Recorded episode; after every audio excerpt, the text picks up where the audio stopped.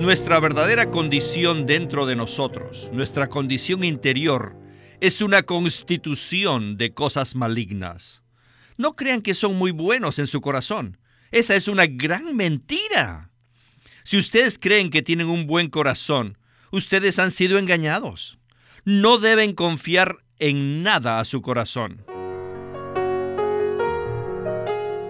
Bienvenidos al estudio Vida de la Biblia, un estudio para obtener más revelación de las Santas Escrituras que se centra en la experiencia que los creyentes tienen de la vida divina en Cristo por medio del Espíritu Santo. Si desean, pueden escuchar gratuitamente todos los programas radiales del Estudio Vida en nuestra página de internet radiolsm.com. En este mensaje del Estudio Vida de Marcos hablaremos acerca de 13 asuntos malignos que se encuentran en nuestro corazón, tal como lo revela el capítulo 7 de Marcos. Durante su ministerio terrenal, el Señor Jesús fue hostigado continuamente por los opositores profesionales. Estas personas, en realidad, no conocían a Dios y estaban atrapadas por la religión y la tradición. Por tanto, no tenían la manera de apreciar todas las grandes obras que el Señor había llevado a cabo, ni tampoco podían disfrutar la rica y nutritiva palabra que Él había hablado a todos sus buscadores.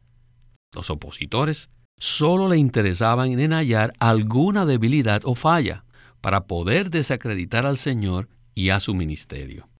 El capítulo 7 de Marcos nos relata estos acontecimientos de manera admirable. Estos opositores creían que finalmente habían logrado encontrar algo para usar en contra del Señor, cuando se dieron cuenta que sus discípulos comían el pan sin lavarse las manos. ¿Será que esa era una falta muy grave? El propio Señor permitió que sus discípulos quebrantaran esta tradición de los ancianos para exponer el corazón de los hombres. Pues bien, hoy continuaremos hablando del tema que tiene por título Las actividades que el Salvador esclavo realizó en su servicio evangélico. Y nos acompaña nuevamente Óscar Cordero, a quien hemos invitado para explorar este tema tan crucial.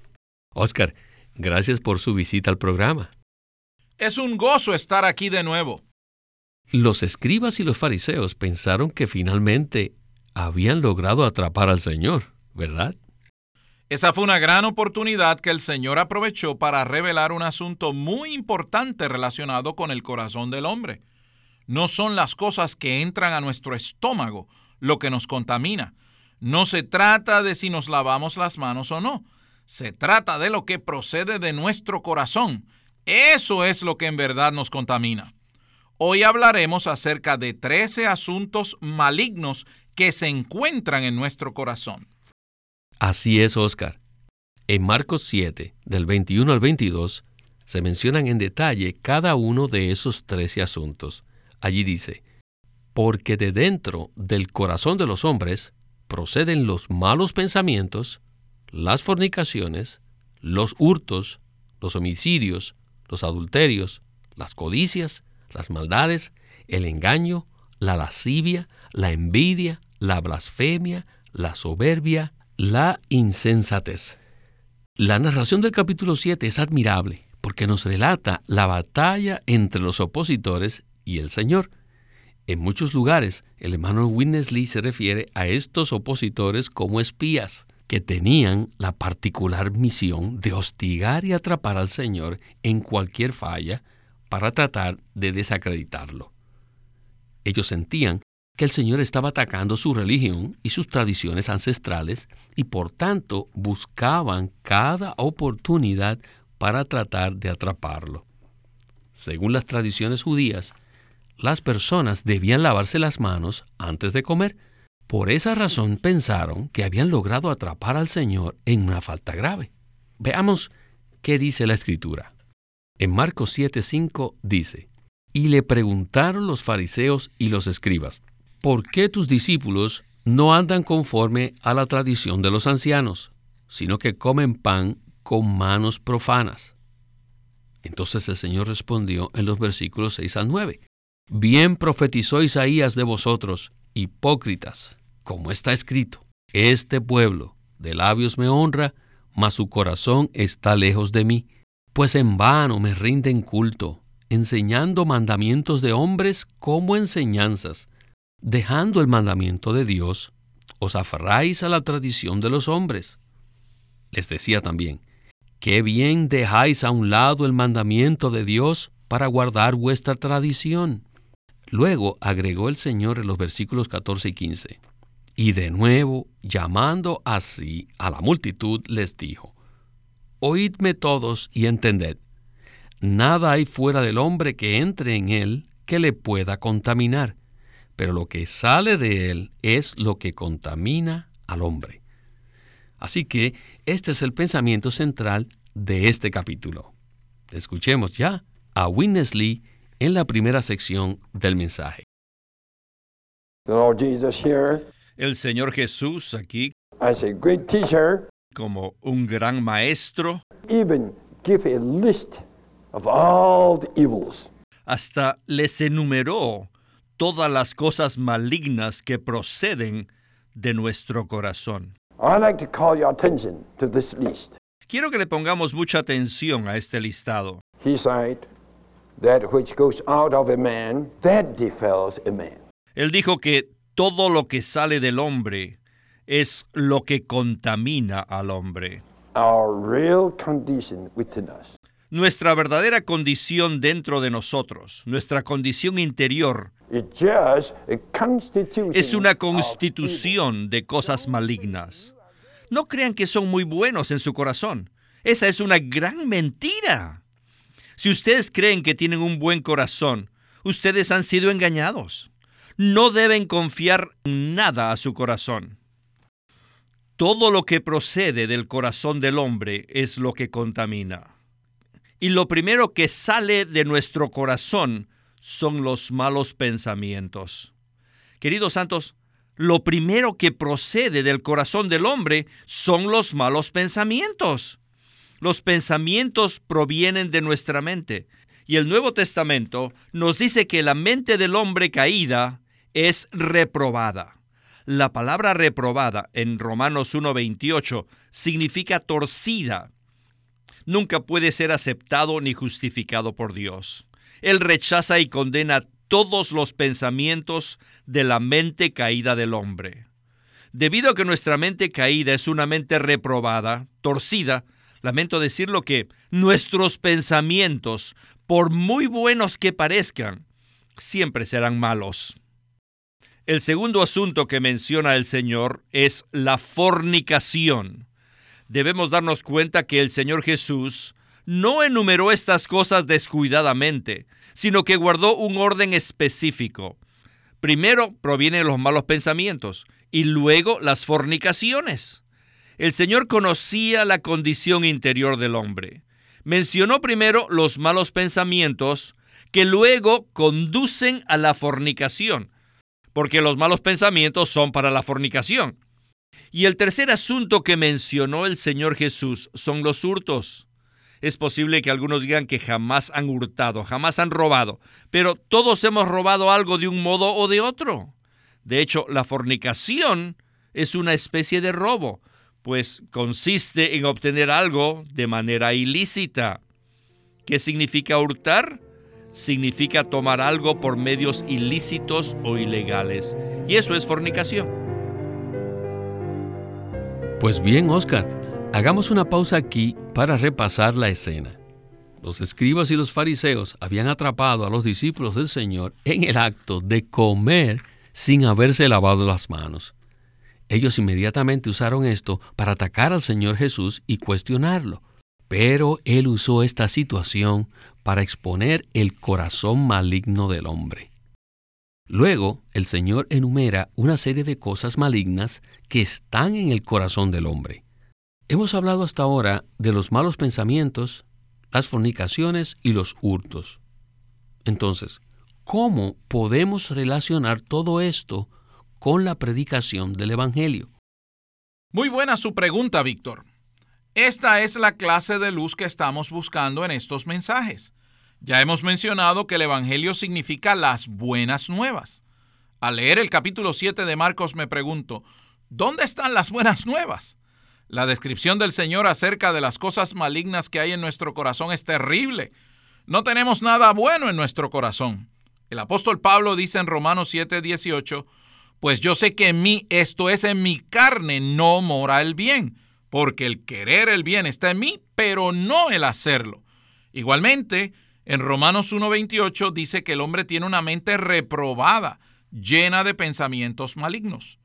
Este es un cuadro del hombre caído. Sin duda, estas no son buenas noticias. Cualquiera que piense que tiene un corazón bueno está engañado y no sabe lo que habla. Por esa razón aprecio mucho la predicación del Evangelio, porque puede mostrarnos la verdadera condición maligna que hay en nuestro corazón debido a la caída del hombre en el huerto de Den.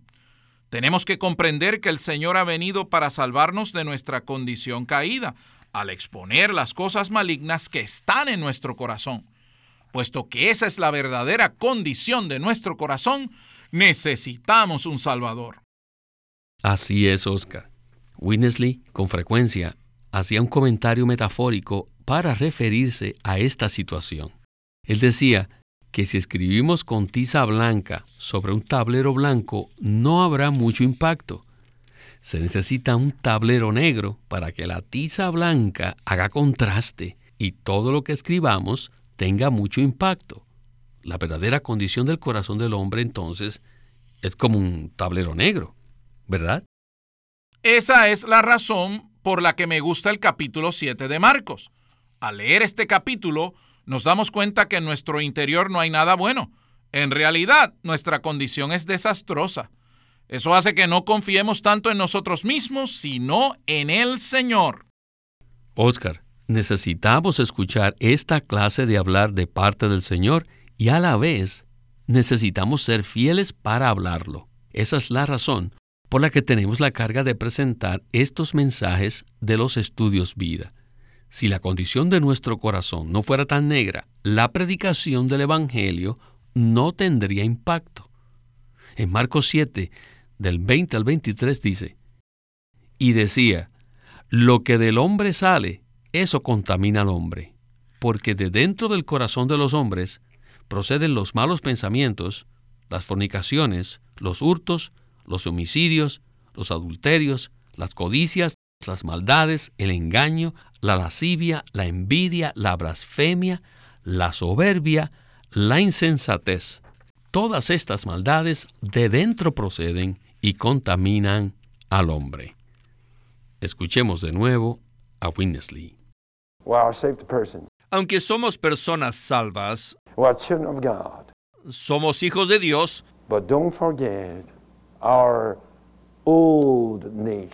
pero no debemos olvidarnos que nuestra vieja naturaleza, incluyendo nuestro viejo corazón, todavía está presente aquí. Maya, Maya, a lo largo de los siglos y por las generaciones, no saben que solo esta cosa, la fornicación, cuántos queridos hermanos, cuántos queridos santos ha atrapado.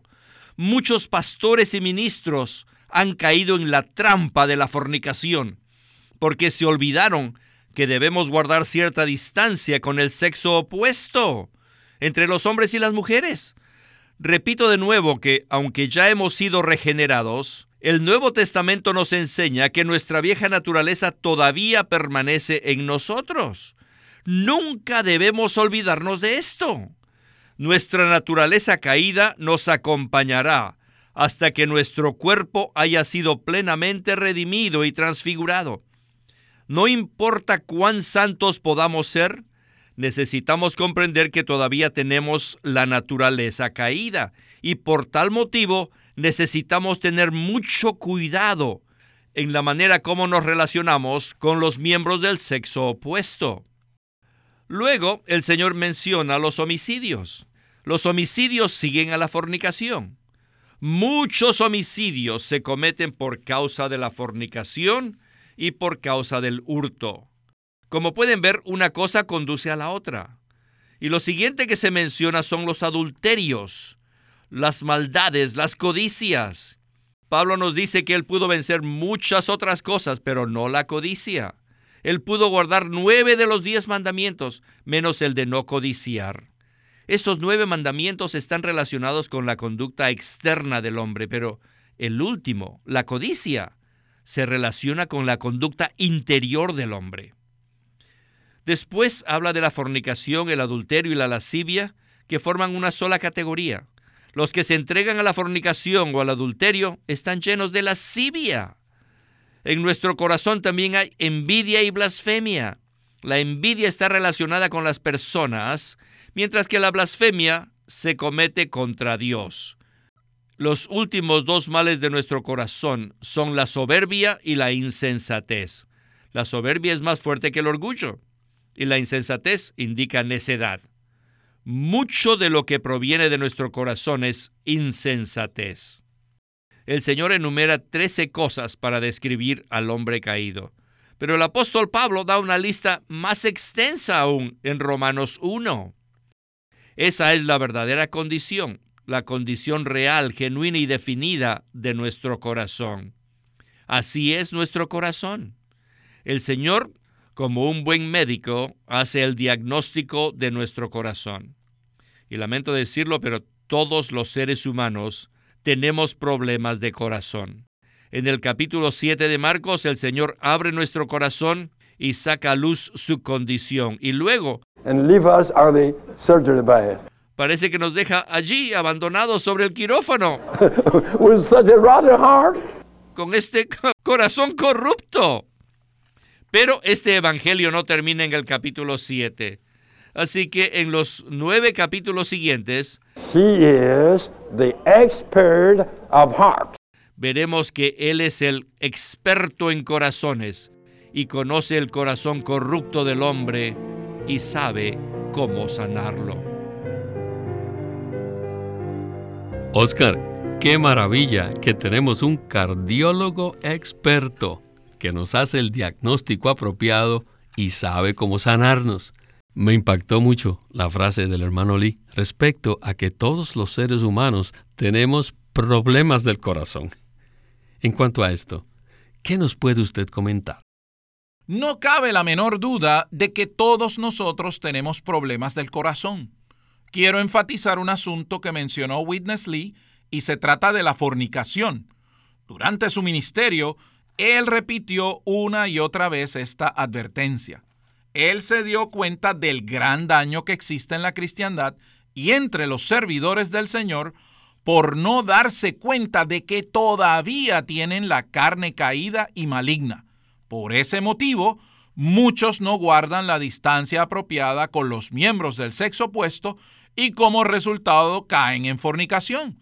Cuando yo era adolescente, me animaron a leer un comentario hecho por Adam Clark hace más de 200 años respecto a este asunto. En Juan 4:27 habla que los discípulos vinieron al Señor y se maravillaron porque hablaba con una mujer en el pozo de Jacob. ¿Por qué se maravillaron los discípulos? Según el comentario de Clark, ellos se maravillaron porque era muy inusual ver al Señor hablando abiertamente con una mujer. Actualmente es muy usual que un hombre hable con una mujer, pero en las escrituras dice que los discípulos se maravillaron al ver esto. Clark continúa diciendo que un hombre debe evitar hablar con una mujer y jamás debe hacerlo estando a solas con ella. Cualquier ministro del Evangelio debería estar atento a esta advertencia. A pesar de ser un comentario hecho hace más de 200 años, tiene un valor eterno porque nos muestra el modelo establecido por el Señor Jesús. Witness Lee hace eco de esto y nos advierte acerca de la manera como nos relacionamos con los miembros del sexo opuesto. Debemos ser muy cuidadosos con la fornicación, porque es un peligro potencial que está en todos nosotros. Quizás muchas personas piensen que esta es una advertencia pasada de moda, que los tiempos han cambiado y que necesitamos modernizarnos.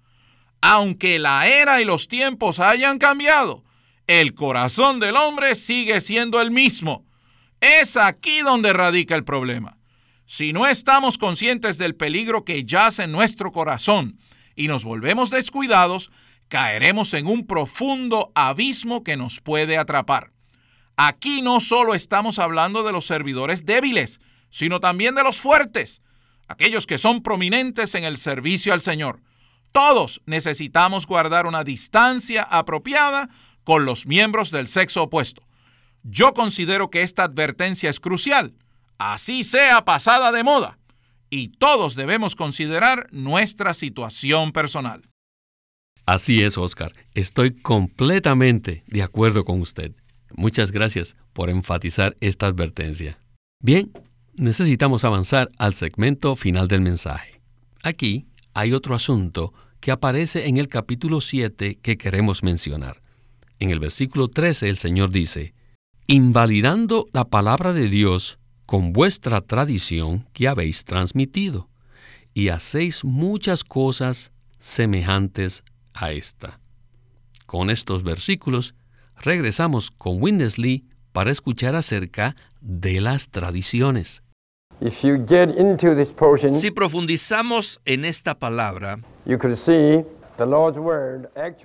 podremos ver que la palabra del Señor abarca los diez mandamientos.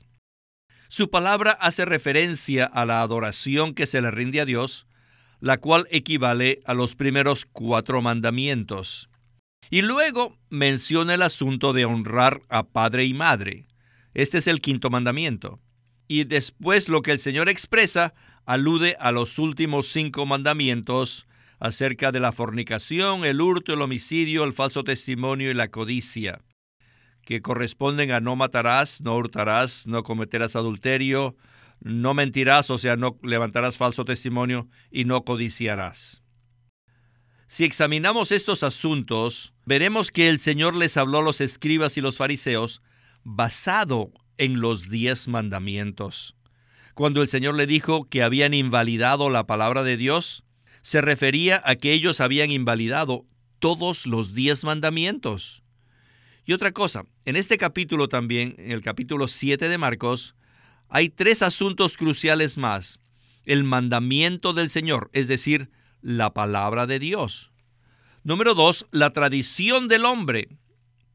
Y número tres, la verdadera condición del corazón del hombre.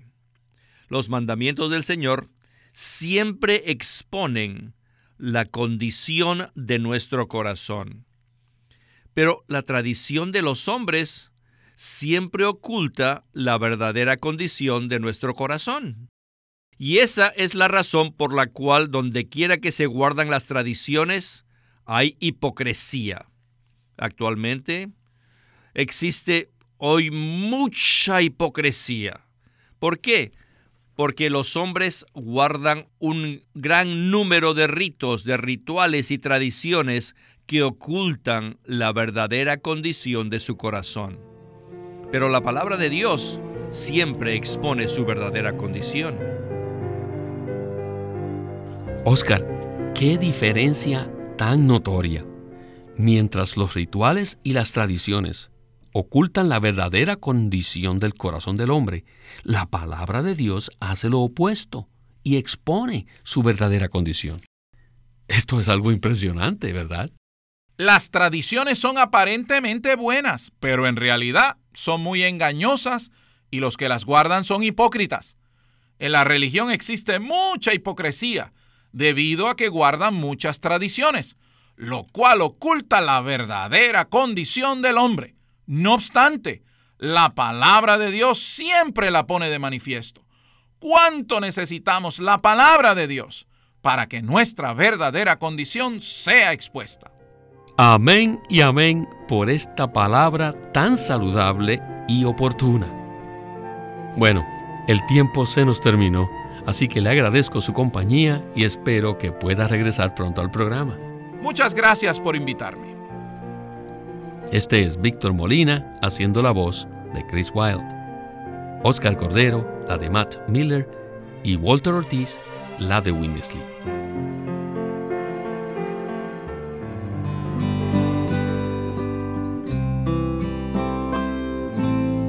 Living Stream Ministry es una casa publicadora de los libros de Watchman Nee y Witness Lee. Y queremos decirles que entre ellos hay uno titulado El Ministerio de Oración de la Iglesia, escrito por Watchman Nee. Este libro presenta qué clase de ministerio de oración debe tener la iglesia en un mundo que necesita a Dios desesperadamente.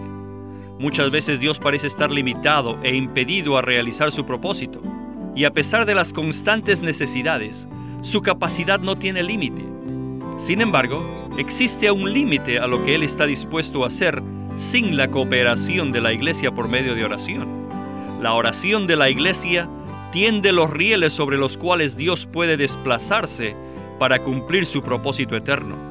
En el ministerio de oración de la iglesia, Watchman Nee presenta los principios bíblicos relacionados con la clase de oración que ata en la tierra lo que es atado en el cielo y desata lo que se desata en el cielo. Mediante la oración de la iglesia, todo límite y todo estorbo al cumplimiento de la voluntad de Dios puede ser eliminado. Esperamos que todos puedan leer este libro llamado El Ministerio de Oración de la Iglesia, escrito por Watchman Nee. Watchman Nee llegó a ser cristiano en la China continental en 1920, a los 17 años de edad, y ese mismo año comenzó a producir sus primeros escritos.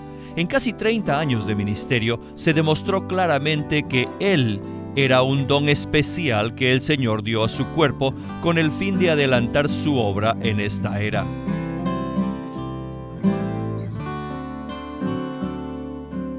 El estudio vida de la Biblia se centra en la experiencia de Cristo como vida. En Colosenses 3:4 dice, Cuando Cristo, nuestra vida, se manifieste, entonces vosotros también seréis manifestados con Él en gloria. Los invitamos a que visiten nuestra página de internet radiolsm.com. Allí podrán escuchar gratuitamente todos los programas radiales del Estudio Vida. Una vez más, radiolsm.com o llámenos a nuestro teléfono gratuito 1-800-810-1149. 1-800-810-1149. Además, si desean, pueden comunicarse con nosotros enviándonos un correo electrónico a estudiovida.lsm.org. Una vez más, estudiovida.lsm.org.